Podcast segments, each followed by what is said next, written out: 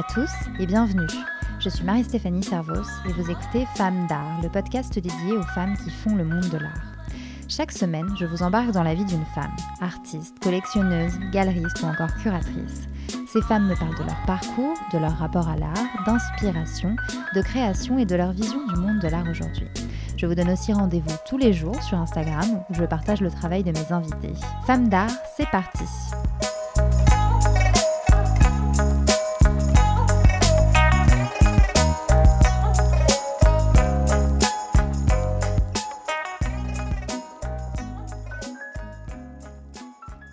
Si vous aimez Femmes d'Art, n'hésitez pas à mettre un commentaire ou une note sur votre plateforme d'écoute préférée et surtout à partager le podcast autour de vous. C'est le meilleur moyen pour le soutenir et lui permettre de toucher encore plus de curieux et de curieuses de l'art. Cette semaine, je reçois la galeriste Magda Danise. Ce qui est impressionnant dans son parcours, c'est sa précocité. Sa première galerie, Magda l'a lancée alors qu'elle n'avait que 17 ans. Aujourd'hui, elle est à la tête de trois galeries à Paris, Londres et Shanghai et elle représente des artistes de renom comme Shepard Ferret, plus connu sous le nom de Obey, JR ou encore Prune Nourrie. En plus d'être une défricheuse de talent, Magda Danise a su, en France, donner toutes ses lettres de noblesse à l'art urbain et à l'art numérique, des pratiques encore méconnues et mal perçues lorsqu'elle lance sa galerie dans les années 90. Avec Magda, nous avons parlé de la difficulté à faire rentrer l'art urbain et l'art numérique dans la galerie, mais de la nécessité que cela représente pour les artistes. Magda est aussi revenue sur son enfance, passée dans l'atelier d'une mère artiste. On a également parlé de sexisme et de la place des femmes dans le monde de l'art, et bien sûr de son rapport à l'art et des femmes artistes qu'elle admire. Bref, je ne vous en dis pas plus, le reste est dans l'épisode. Bonne écoute Bonjour Magda Danise. Bonjour. Merci beaucoup de me recevoir dans votre galerie, euh, en plein cœur euh, du Marais. Magda, vous êtes euh, galeriste à la tête de trois galeries à Paris, Shanghai et Londres et vous représentez des artistes contemporains et issus de l'art urbain notamment. Vous êtes pour ainsi dire une dénicheuse de talent euh, puisque euh, c'est vous qui avez fait découvrir en France des street artistes aujourd'hui incontournables comme Shepard Ferret, alias Obey, qu'on connaît surtout, enfin notamment pour ses affiches Hope avec le visage de Barack Obama donc pendant la campagne de 2008. Et à vrai dire, vous êtes même celle qui a su en France donner ses lettres de noblesse à l'art urbain, j'ai envie dire, le faire entrer en galerie et chez les collectionneurs. Est-ce que ça va? J'ai rien oublié jusque-là ah, il en manque plein parce que ça fait presque. On va fêter les 30 ans l'année prochaine. Chaque expo, chaque rencontre, chaque artiste, c'est une aventure euh, qui sont pas que dans l'art urbain. C'est vrai que c'est quelque chose qu'on retient souvent sur le parcours de la galerie, mais, euh, euh, mais aussi beaucoup l'art vidéo. Alors, c'est moins facile à expliquer et à partager, mais euh, mais c'est quelque chose auquel je tiens beaucoup aussi, c'est-à-dire essayer, euh, que ce soit l'art vidéo, l'art numérique, de montrer qu'il y a d'autres formes de création et qu'elles peuvent être en galerie. Donc voilà, c'est vraiment comment créer, comment aider les artistes à créer, comment aider à passer finalement leur production à, un public le plus mm. large possible. Mais c'est intéressant ce que vous dites euh, sur le fait de comment montrer de l'art numérique en galerie. Et il y a la même question qui se pose en fait sur comment montrer de l'art urbain en galerie, puisque par définition, c'est de l'art qui est supposé être euh, en pleine rue. Et c'est un challenge de réussir à, amener ces deux euh, médiums, on va dire, en galerie et à la fois à, faire en sorte que ça reste accessible. Alors c'est une question qu'on pose souvent, en particulier pour effectivement l'art numérique et l'art urbain, ce passage d'un état soit technologique, soit d'un état de la rue euh, à la galerie, en fait, c'est une dichotomie qui n'existe pas. Euh, Michel-Ange, on ne lui demandait pas si euh, il faisait la chapelle Sixtine ou un dessin au fusain. C'est des facettes différentes d'un artiste qui se complètent, qui s'alimentent l'une l'autre. donc, quand on a un artiste qui va faire une œuvre dehors, euh, on va bien sûr pas du tout vouloir la mettre euh, en galerie, c'est pas ça le but. En revanche, il a le droit aussi d'avoir des productions d'ateliers, comme on appelle ça, euh, qui sont différentes, que ce soit de la vidéo, que ce soit de la photo, que ce soit de la peinture, du dessin. Enfin, chaque artiste a ses différentes facettes de création. Il a le droit, comme un écrivain, écrire un roman, une nouvelle ou un article dans un journal, un roman à feuilleton, comme on appelait ça avant. Euh, et pourtant, ça a il y a de très grands écrivains qui, jadis ont fait ça. Donc, c'est des formes différentes qui ont toutes euh, une raison d'être. Euh, une œuvre en extérieur ou une œuvre numérique interactive dans un centre d'art qui le permet, c'est-à-dire avec immersive, etc. C'est pas la même chose que l'œuvre qui va partir pour le marché de l'art et être vendue effectivement en galerie, puisqu'il y a cette composante commerciale. C'est pas du tout le, même domaine. En revanche, il faut pas oublier que cette partie-là euh, de, de, toute cette industrie, c'est la partie qui permet d'investir à l'artiste sur la série d'après. Donc quand on oublie souvent, par exemple, quand un artiste urbain fait une œuvre en extérieur, qu'il y a beaucoup de générosité parce que c'est rarement financé mm. euh, par des tiers. Donc que ce soit la peinture ou par exemple pour un Space Invader, hein, très tôt ça m'avait marqué, euh, avec ces petits carreaux, euh, tous ceux qui ont fait des travaux chez eux savent à quel point les carreaux de qualité coûtent cher. Bah, finalement c'est quelque chose, ils demandent de l'argent à personne pour, pour le faire. Et, donc voilà, il y, y, a une forme de générosité ou en tout cas d'investissement euh, bah, il faut bien que quelque part euh, mm. euh, on puisse aider à cette production. Et je dis souvent en souriant que les collectionneurs sont un peu nos coproducteurs. Mm. Ils aident en achetant des œuvres à ce que le projet d'après soit produit. Donc l'un va avec l'autre. Exactement. Mm. Alors peut-être pour revenir au départ et parler un peu de votre parcours, moi j'avais envie de savoir à quand remonte votre intérêt pour l'art alors, je, suis née les pieds dans un pot de peinture parce que, en fait, ma mère est artiste. donc, j'ai été élevée dans ce qu'on appelle un atelier logement. Euh, donc je vivais dans l'atelier de ma mère. Euh, donc l'intérêt, il est, il est inné. Effectivement, c'est peut-être pour ça que j'ai ouvert plus tôt que d'autres, euh, parce qu'il y avait quelques années d'avance. Euh, c'est pas toujours évident de se retrouver dans, dans ce secteur, alors que pour moi, c'était c'était un secteur que je croyais connaître. En fait, je, connaissais la partie euh, côté du rideau euh, des artistes, qui s'avérait euh, après. Je me suis rendu compte que j'étais, j'avais plein d'illusions et que c'était un peu faux, que c'était pas du tout la même chose que le côté du rideau où on se place. Et donc l'intérêt, il, remontait à toujours. Après, la question de la galerie, c'est quelque chose qui est apparu petit à petit, d'abord enfant, parce que j'avais beaucoup de mal, ne serait-ce qu'avec ma propre mère qui n'aimait pas parler de son travail. Et puis c'est petit à petit que j'ai compris qu'il y avait besoin de ce rôle de, de médiation, d'intermédiaire, de tirait entre euh, des amateurs d'art et puis ceux qui le créent. Et donc c'est né de là, et puis après il y a eu euh, indéniablement des, rencontres qui ont fait que, euh, dont quand j'avais 15 ans, une rencontre avec Léo Castelli, qui était le marchand américain qui a un peu forgé le marché de l'art au XXe siècle, au seconde moitié du XXe siècle aux États-Unis, et qui était plutôt à la fin de sa vie. Et donc, euh, beaucoup dans la transmission, beaucoup dans les conseils, etc. Et ça a dû, euh, ça a dû fonctionner sur moi. Voilà. Il a eu un peu un rôle de mentor pour vous? De mentor, ça serait beaucoup dire parce qu'on n'a pas eu la chance de se voir énormément. Hmm, ça a été en pointillé puisque les dernières années de sa vie, il était plus, plutôt reclus, mais on a quand même eu des, des, bons échanges et où effectivement, ouais, ça a été euh, une inspiration et un mentor. Et, et, jusqu'à aujourd'hui, même quand je sors encore des livres, il y a toujours écrit à Léo. Donc mm. voilà, il y a, y a, quelque chose qui est, qui est qui est presque naïf, hein. euh, mais quand on a 15 ans, ça, joue en fait. Une certaine forme d'admiration. Une admiration, ça c'est sûr, parce que c'est quand même quelqu'un qui était exceptionnel. Et puis une franchise dans, son, dans sa façon de s'adresser à moi à l'époque, euh, des conseils, euh, vraiment sans embâche, sans faire mine d'eux. Et, voilà, on est en direct, mais peut-être parce qu'il savait que le temps lui était compté et que voilà, il n'allait pas faire dans, le chichi. Mm. Et donc ce qui a fait vraiment quelque chose qui a, qui a fonctionné dans ma petite tête. Et justement, qu'est-ce que vous parlez de transmission Qu'est-ce qu'il vous a transmis Quels étaient ces, conseils euh, voilà, que vous mettez certainement toujours en pratique aujourd'hui? Ah ben, C'est des conseils, euh, effectivement, que je, que je que j'entends encore euh, au quotidien. Euh, et ils étaient extrêmement nombreux, donc c'est difficile de les lister. Mais un, de ceux qui avait tout de suite fonctionné, c'était Vaut mieux commencer jeune euh, que vieux, puisque lui-même, dans son histoire de réfugié d'Europe de l'Est, arrivant aux États-Unis alors qu'il avait déjà 40 ans, il a commencé un peu plus tard. Et donc, la vie lui a manqué pour aller encore plus loin. donc, bah, bien sûr, à 15 ans, on entend que ça. On se dit, bah, j'y vais, j'y vais, il faut que je fasse tout de suite. Donc, ça, ça a été un des conseils. Commencer jeune a été un des conseils que j'ai suivis. Je ne sais pas si c'était à tort ou à raison, c'est comme ça, parce que du coup c'était beaucoup plus laborieux, parce que je ne savais rien. Euh, donc voilà, c'était euh, complexe. Connexe à ça, il y avait la, la question de dire que ces métiers-là, métier de galeriste, c'est un métier qui prend une vie. Euh, mais parce que tout simplement le métier d'artiste est un métier qui prend une vie. Donc ça c'était assez intéressant, le fait que c'est 24 heures sur 24, des choses très concrètes, mais que, que, je réentends. Après c'est aussi sur la façon dont, dont on doit appréhender ce qu'il appelait l'art de sa génération. Donc ça m'avait beaucoup convaincu que, que ce soit sur l'art numérique, l'art urbain, la photo, puis l'art asiatique plus, plus récemment.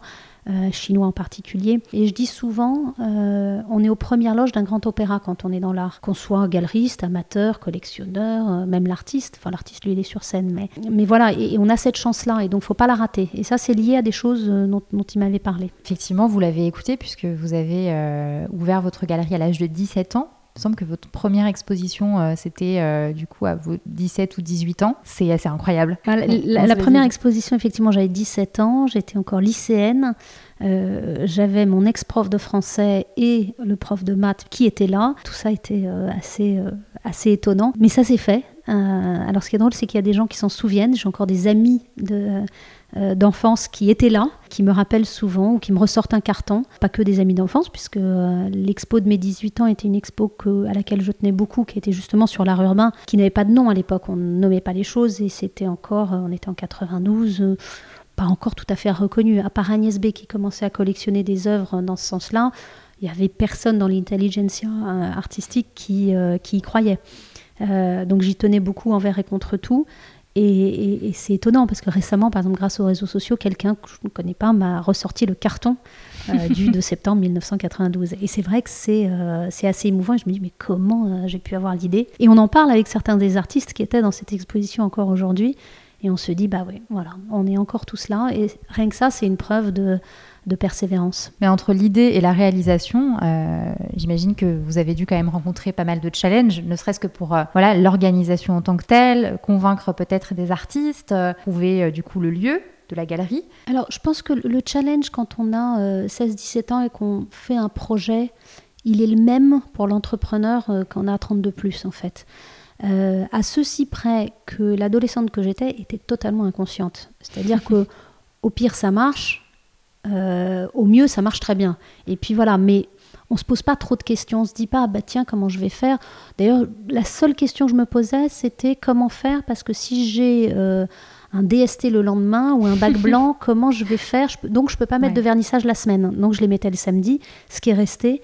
Euh, jusqu'à aujourd'hui, on les fait le samedi, euh, que ce soit d'ailleurs à Paris, Shanghai ou Londres. Et, les équipes me disent Mais pourquoi, en euh, fait, pourquoi le samedi? Je dis bah, À l'époque, le seul jour où j'étais sûre de ne pas avoir cours, c'était le dimanche matin. Donc, ces choses-là, elles sont restées, mais il y avait, ouais, je me posais pas beaucoup de questions.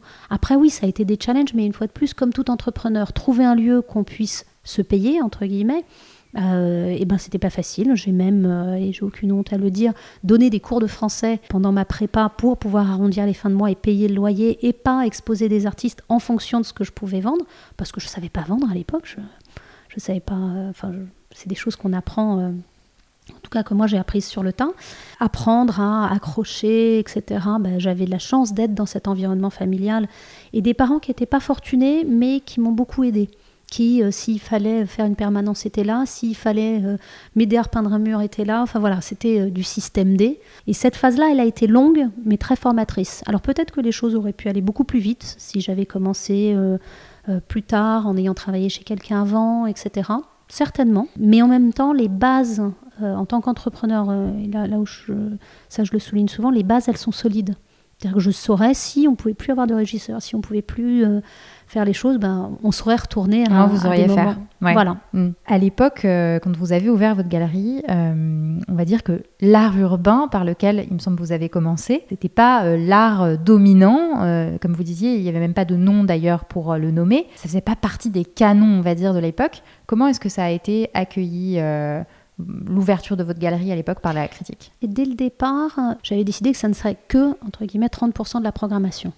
Euh, je voulais qu'il y ait des peintres, des photographes, euh, parce que pour moi, et c'était un gros débat, euh, je me souviens très bien, en 91, c'était un gros débat que j'avais eu avec des, gens qui théorisaient le hip-hop à l'époque. C'était de dire, je ne veux pas recréer un ghetto à côté. Je veux que ces artistes-là soient reconnus comme des artistes. Et c'est encore un débat aujourd'hui. Parfois, on me dit, mais pourquoi tu veux que ça soit dans l'art contemporain? Parce que d'abord, ils sont artistes, point. C'est pas ils sont artistes, c'est en ce moment, donc c'est de l'art contemporain. On va pas faire une, case à côté. Et à l'époque, c'était, c'était déjà une question, et elle est, elle est encore posée par les institutionnels. Il y a, il y a un, il y a un vrai enjeu de ce point de vue-là. Euh, donc pour ces expos-là, pour moi, c'était vraiment une défense euh, de, d'un avis sur la question, euh, mais tout en voulant qu'on reconnaisse ces artistes comme des artistes à part entière. Alors je vous ai posé la question de comment euh, le fait que vous souhaitiez représenter euh, notamment l'art urbain a été accueilli. Je vous ai pas demandé comment le fait d'être une femme jeune euh, qui se lance dans ce secteur, comment est-ce que vous l'avez vécu? Alors c'est quelque chose pareil quand j'ai commencé, donc le projet je commençais à l'avoir quand j'avais 15 ans, à 16 ans je monte mon truc et à 17 j'ouvre, je ne savais pas Je ne connaissais pas cette question. Je pense que toutes les femmes à 15-16 ans, c'est le moment où on découvre la question. Alors peut-être moins aujourd'hui où nos filles, on va plus euh, euh, les sensibiliser à la chose, mais, il y a 30 ans, c'était pas encore euh, le sujet quand on avait 15 ans. et malheureusement, je l'ai découvert, mais alors là, je l'ai pris frontalement. Autant il y a plein de choses où je pouvais rester naïve, hein, comme le business, comme voilà, des choses où euh, bah tant pis, ça m'aura pris plus de temps. Euh, autant ça, c'est simple. Quand j'ai ouvert, on m'a accusé d'avoir euh, ce qu'on appelle un sugar daddy. Et frontalement, hein, c'était pas des on etc. c'est frontalement, mais qui est le vieux monsieur qui te paye ça? Alors pour quelqu'un qui en plus devait donner des petits cours de français, et pas, pas qu'un peu pour payer un loyer, pour essayer d'arrondir les fins de mois, qui machin, j'essayais de faire mes cours. Enfin, là c'était une claque énorme. Et comment vous avez réagi?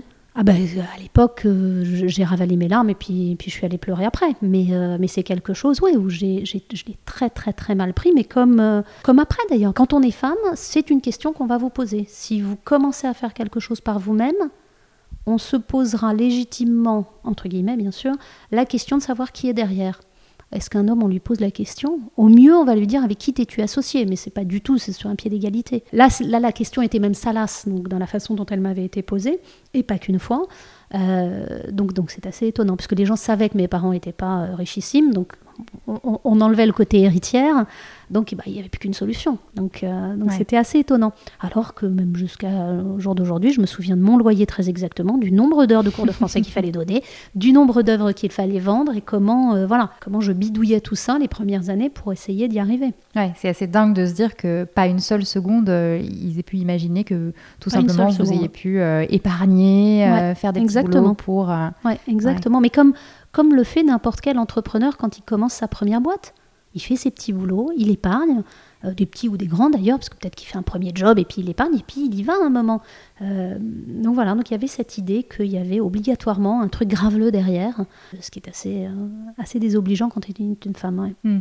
Mais est-ce que c'est des choses encore aujourd'hui auxquelles vous êtes confrontée On est confronté tout le temps en tant que femme et dans le milieu de l'art particulièrement. Je trouve ça très difficile quand j'entends parler de consoeurs euh, que certaines vous avez, je crois, déjà reçues, ou pareil, il y a cette désobligeance par rapport à un statut de femme. Ah mais oui, mais elle a fait ceci ou cela pour se hisser là. Pareil, un homme, on se pose jamais la question. Et c'est très tarte à la crème, on le constate dans plein d'autres secteurs, mais c'est quand même dommage que dans la culture, euh, ça soit une question. Et euh, ça m'a tellement travaillé qu'à un moment, un grand groupe français m'a demandé de venir faire l'année dernière une conférence justement sur les femmes dans la culture. Et, donc je me suis penchée sur d'autres domaines, les femmes chefs d'orchestre, par exemple, si je veux prendre une bonne stade bien, bien, bien désobligeante pour, pour notre société, c'est assez incroyable parce qu'elles arrivent au conservatoire, les femmes sont en, même nombre. Et on n'en retrouve quasiment pas au niveau chef d'orchestre. Donc c'est grave quelque part. Euh, les femmes artistes, souvent on me dit Ah, mais alors pourquoi dans l'art urbain il n'y a pas beaucoup de femmes? Chez moi Parce qu'il n'y a pas beaucoup de femmes en général dans l'art contemporain. justement, j'allais vous poser la question. Les femmes artistes qui, qui make it, comme on dit euh, en anglais, euh, il y en a peu. Il y en a peu malheureusement. Alors les explications, je ne les ai pas. Les solutions encore moins, euh, mais c'est un état de fait et il faut euh, tout le temps, tout le temps euh, se battre. et c'est compliqué, c'est compliqué et il y a encore des questions désobligeantes, encore euh, ce déséquilibre, il existe. Et justement, j'allais vous poser la question dans l'art urbain, parce qu'on peut penser que l'art urbain est un milieu en fait extrêmement ouvert dans la mesure où euh, il suffit de voilà d'avoir un peu de matériel et d'aller dans la rue créer une œuvre. Enfin, ça commence par là en général. Et pourtant, effectivement, il y a moins de femmes. On entend euh, moins parler de femmes connues, en tout cas dans le street art. Alors il y, a deux choses. D'abord, comme je disais, euh, dans l'art contemporain en général, il y a moins de femmes qui arrivent à un niveau de reconnaissance. Euh, donc bah, le, street art n'échappe pas à la règle, malheureusement. Euh, et après, il y a quelque chose qui est enraciné dans la culture du street art au départ, bien que ce ne soit plus du tout le cas maintenant. Mais c'est vrai que dans une culture graffiti, qui était un des premiers chapitres de cette histoire de ce mouvement, on croisait moins de femmes. Il y en avait, Lady Pink euh, à New York euh, était là euh, avec son, son, amoureux et ça a même donné lieu à un film à l'époque, etc. Donc, mais mais on, les, on les retrouve moins.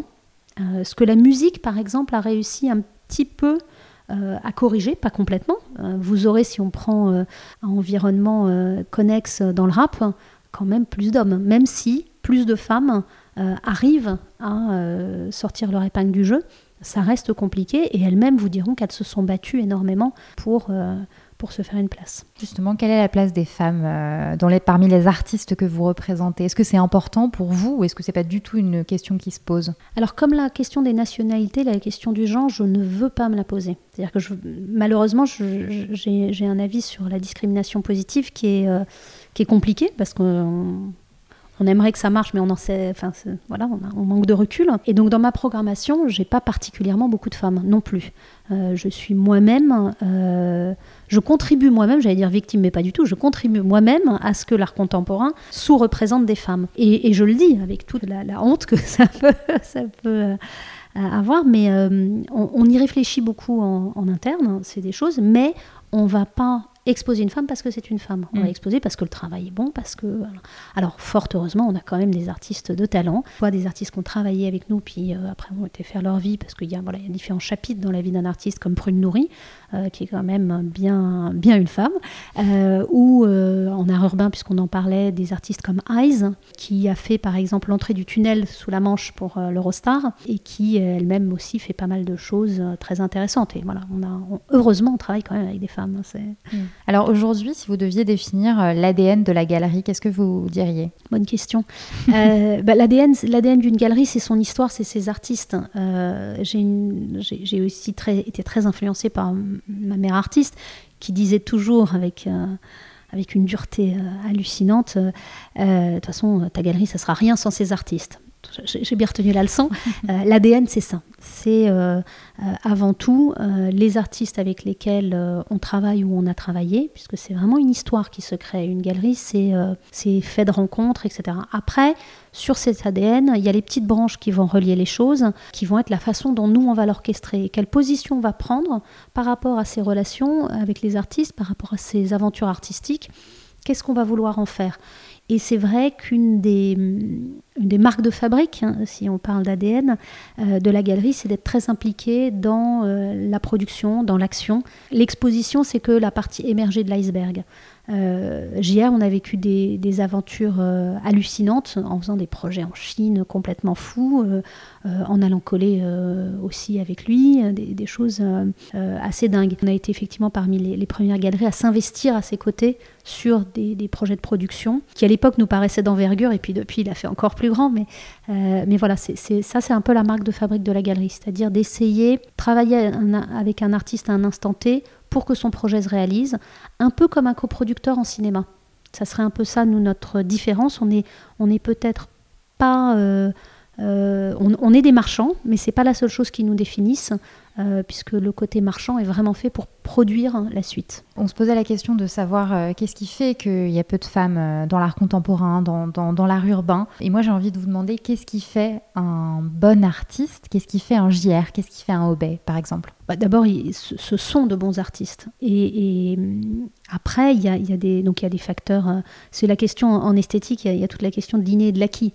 Euh, on peut, on peut, on peut repartir, euh, on peut repartir en cagne et, se refaire la chose. Mais la question, elle est, elle est donc double dans le sens où d'abord il y a des artistes qui effectivement ont un regard, une, une présence, une expression qui fait que euh, il y a un talent, mais ça ne vient jamais seul. Et c'est là où intervient l'acquis. c'est d'abord beaucoup, beaucoup de travail. En tout cas, moi, j'ai pas croisé beaucoup d'artistes qui ne faisaient rien et qui ont eu du succès.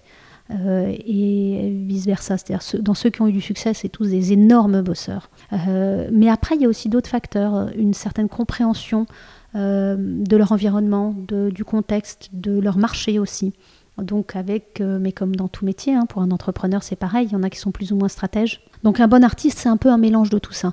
C'est quelqu'un qui déjà a un regard sur son monde, son environnement, qu'il arrive à exprimer et qui fasse mouche auprès de son auditoire puisque si on les reconnaît aujourd'hui, c'est que c'est qu'on a compris ce qu'ils voulaient dire euh, instinctivement, visuellement, et puis après qu'ils savent le mettre en musique euh, et qu'ils savent le mettre en musique jusqu'au niveau stratégique. Vous disiez que vous étiez allé coller avec JR. Quelle est votre relation euh, aux artistes que vous représentez? Bah, J'aime bien mettre les mains dans le cambouis, comme on dit, ou comme dans la colle, dans le cas de JR, mais et c'est loin d'être le seul. Après, euh, c'est une relation où on essaye de s'impliquer euh, le plus possible, d'être là aux côtés, vraiment pour se dire, bah tiens, euh, il y a un projet que tu aimerais faire, qu'est-ce que bah, qu'est-ce qu'on fait? On y va, on essaye de euh, de réfléchir ensemble. Alors le projet, ça peut être pour certains, comme là on l'évoquait, euh, un collage euh, en Chine dans un pays où l'affichage extérieur sur les murs n'est pas tout à fait simple, fait de son côté très illégal, mais de trouver des biais. Donc là on avait trouvé des biais, c'était de le faire rentrer dans la Biennale de Shanghai, donc ça devenait un projet culturel adoubé par la ville. Donc les Chinois étant très pragmatiques, nous avions une sorte de sauf-conduit. Mais ça peut être pour d'autres artistes l'envie de faire une expo dans un musée. Ben on va, y, ben, on va y aller, on va lui trouver le puis les financements, puis euh, l'aider euh, à dire bah, qu'est-ce que maintenant qu'on a, on, dit quoi, comment, et essayer de développer tout ça. Et ça, c'est la partie passionnante en fait. C'est euh, on est dans l'univers de l'artiste. On rentre vraiment dans l'œuvre.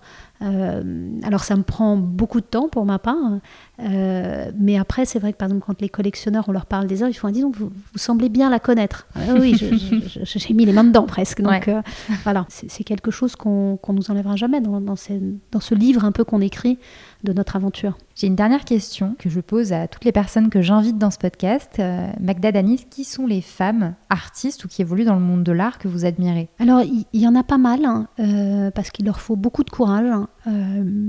enfant, j'admirais beaucoup Gertrude Stein et c'était euh, d'ailleurs la même époque où, où j'ai lancé la galerie, donc ça a été des personnages très forts dans mon esprit qui, qui tenaient tête. Euh, donc des femmes pas toujours faciles, en particulier pour euh, Madame Stein, qui était mademoiselle, je, qui était réputée pour être dure avec, avec ses interlocuteurs, mais voilà, qui savait ce qu'elles avaient à dire et, comment le faire. C'était intéressant.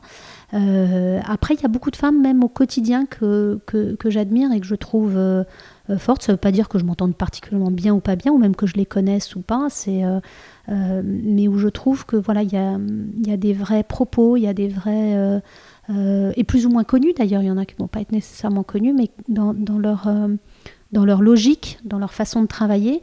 Euh, on parlait d'une artiste avec laquelle j'ai beaucoup travaillé, Prune Nourri. Euh, sa façon d'être euh, extrêmement concentrée sur un propos et de le décliner est, extrêmement admirable. c'est voilà, j'ai la chance de rencontrer des gens qui sont qui sont entiers, qui sont passionnants. donc d'ailleurs qu'elles soient femmes ou hommes, hein, donc c'est mais mais dans des femmes. Merci beaucoup, Magda Danis. De rien, merci à vous. Et voilà, Femme d'art, c'est fini. Si vous avez aimé cet épisode, n'hésitez pas à le partager autour de vous pour lui permettre de toucher encore plus de curieux et de curieuses de l'art. Quant à moi, je vous dis à la semaine prochaine pour un nouvel épisode et à tout de suite sur le compte Instagram de Femme d'art.